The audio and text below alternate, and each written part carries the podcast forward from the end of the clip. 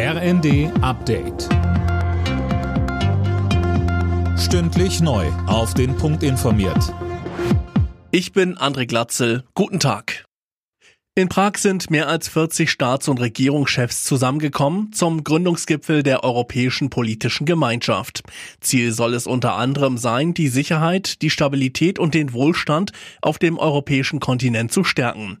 Josef Janning von der Deutschen Gesellschaft für Auswärtige Politik sagte bei Phoenix, Russland ist nicht eingeladen. Eben aus gutem Grund, weil Russland erkennbar nicht auf der gleichen Wertebasis steht wie die Staaten, die da heute zusammenkommen. Es soll ja zumindest auch ein Signal sein, auch etwa an Länder wie die Türkei oder äh, Aserbaidschan, die ganz gerne so eine Schaukelpolitik zwischen Westen und Russland betreiben, dass sie sich dann auch bekennen müssen.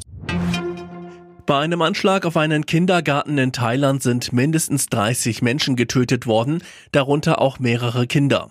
Ein bewaffneter Mann soll die Einrichtung gestürmt haben. Laut Polizei hat der Täter danach seine Familie getötet und dann Selbstmord begangen.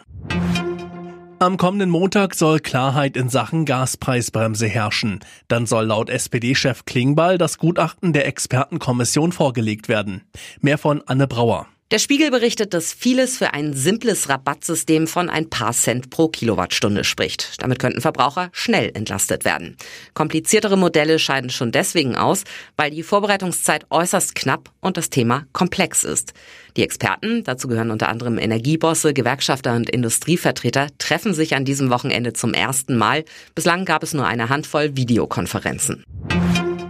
Zwei deutsche Clubs sind heute in der Fußball-Europa League im Einsatz. Dabei muss Union Berlin ab 18.45 Uhr im schwedischen Malmö ran. Danach empfängt der SC Freiburg Nantes aus Frankreich.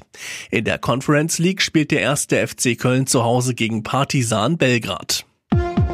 Alle Nachrichten auf rnd.de